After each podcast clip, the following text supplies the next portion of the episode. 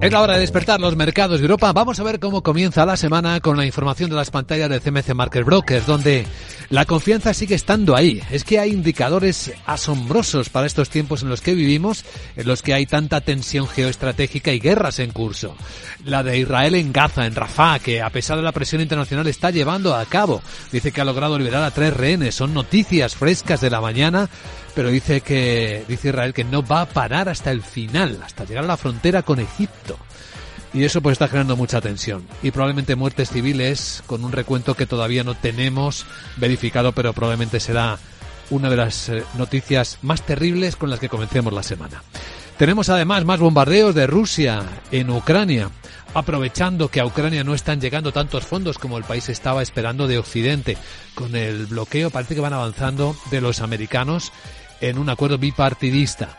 Y tenemos en el comienzo pues una cumbre mundial de gobiernos en las que, bueno, ya avisamos cómo hay advertencias como la que ha hecho esta mañana el secretario, el CEO, perdón, el consejero delegado de Nvidia, pidiendo que los países controlen sus propias redes de inteligencia artificial, sus infraestructuras y no lo dejen a terceros por el altísimo riesgo que eso supone eh, y descontrol futuro de cosas que puedan pasar, además de proteger su cultura, que es algo, un bien que debería protegerse. Bueno, pues la escena viene muy tranquila, con volatilidad en mínimos de, de muchísimos meses. Bueno, del año está en 13,32 el índice del miedo, el VIX, que es un nivel de extrema confianza en que nada va a perturbar estos máximos que estamos viendo, sobre todo en el mercado americano, y que de momento ni se mueven. El futuro del SP500 está en 5.043 puntos. El futuro europeo empieza la semana con subidas de tres décimas, en 4.746.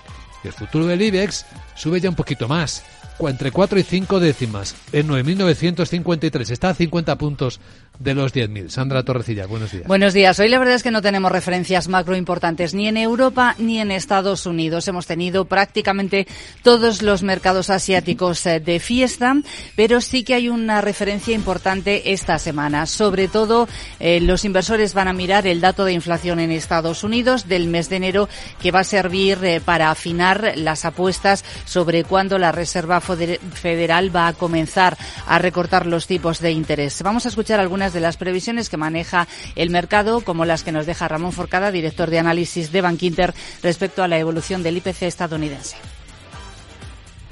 Eh, yo creo que vamos a seguir disfrutando de un contexto parecido al de la semana pasada, que la inercia de fondo es alcista, con una referencia muy importante, que es el martes la inflación americana, muy probablemente retroceda desde 3,4 hasta 2,9 la tasa general y la tasa subyacente de 3,9 a 3,7, lo cual significa que nos va a dar otra señal de que la inflación sigue retrocediendo Vamos a escuchar hoy sí al gobernador del Banco de Inglaterra, Andrew Bailey. Los analistas esperan escuchar, esperan que reitere el mensaje de que no habrá recortes anticipados de tipos de interés.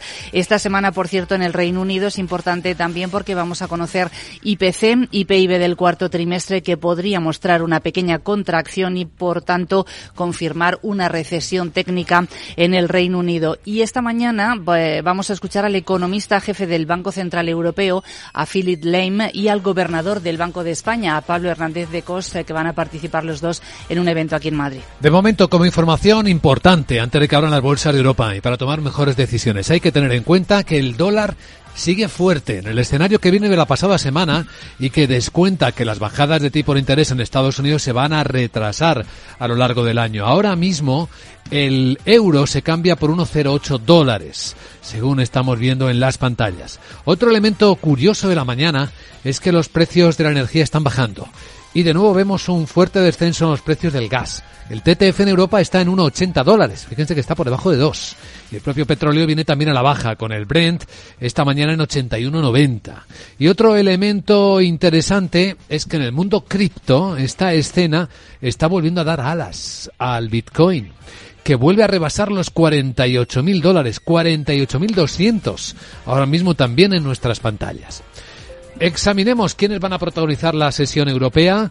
En España, por cierto, vuelve a cotizar Talgo, ¿no? Sí, después de esa suspensión eh, de la semana pasada, el viernes al cierre del mercado ya conocíamos información que se supone que es suficiente para que vuelva a cotizar hoy el fabricante de trenes. El grupo húngaro Magyar Vagon confirmó que prepara una OPA por el fabricante de trenes, pero condicionada a que los bancos no ejecuten la deuda. El principal escollo, por tanto, para lanzar esa OPA en metálico se encuentra en la banca acreedora que debe dar su consentimiento para el cambio de control de la compañía participada entre otros por el fondo de inversión Trilantic.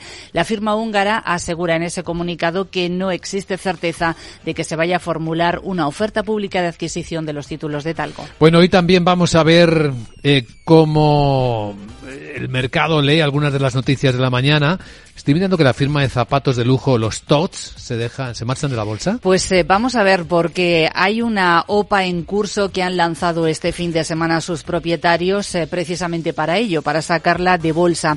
El fondo L. Catterton, respaldado por Louis Vuitton y por los hermanos de la Valle, ofrecen 43 euros por título. Eso representa una prima de alrededor del 18% sobre el precio de cierre del pasado viernes de los títulos de TOTS. Eh, quieren adquirir un 36% del capital social que no controlan. La oferta está valorada en unos 512 millones de euros y tendrá una validez de 20 días. Si tiene éxito la propuesta, eh, TOTS eh, pasará a ser en un 45% propiedad de la familia de la Valle, un 36% del fondo L. Caterton y un 10% de Louis Vuitton. Todo cambia, hasta la cúpula de la tecnológica SAP. Sí, ha nombrado al empresario finlandés eh, Pekka Ala-Pietila eh, para presentarse a las elecciones como presidente de su Consejo de Supervisión, después de que el actual presidente, Punit Rengen, haya decidido dimitir. Ala Pitiela fue eh, presidente en su momento de Nokia y ya formó parte del Consejo de Supervisión de SAP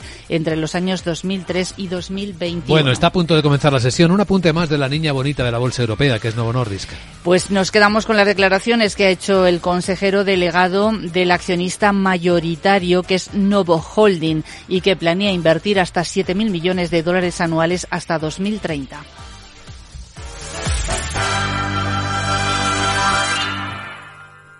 Tío, ya estoy en el tren. A ver si tengo suerte y llego tarde, ya sabes. 30 minutillos y me ahorro el billete. No creo que en media hora me pierda mucho allá en el pueblo. Como mucho al Paco contando por enésima vez cómo conoció a la Juani. Con el compromiso Renfe de puntualidad, si tu tren AVE se retrasa más de 15 minutos, te devolvemos el 50% y el 100% si se retrasa más de 30. Normal que alguno prefiera llegar tarde. Nadie te da más. No todos los trenes son como Renfe. Renfe, tu tren.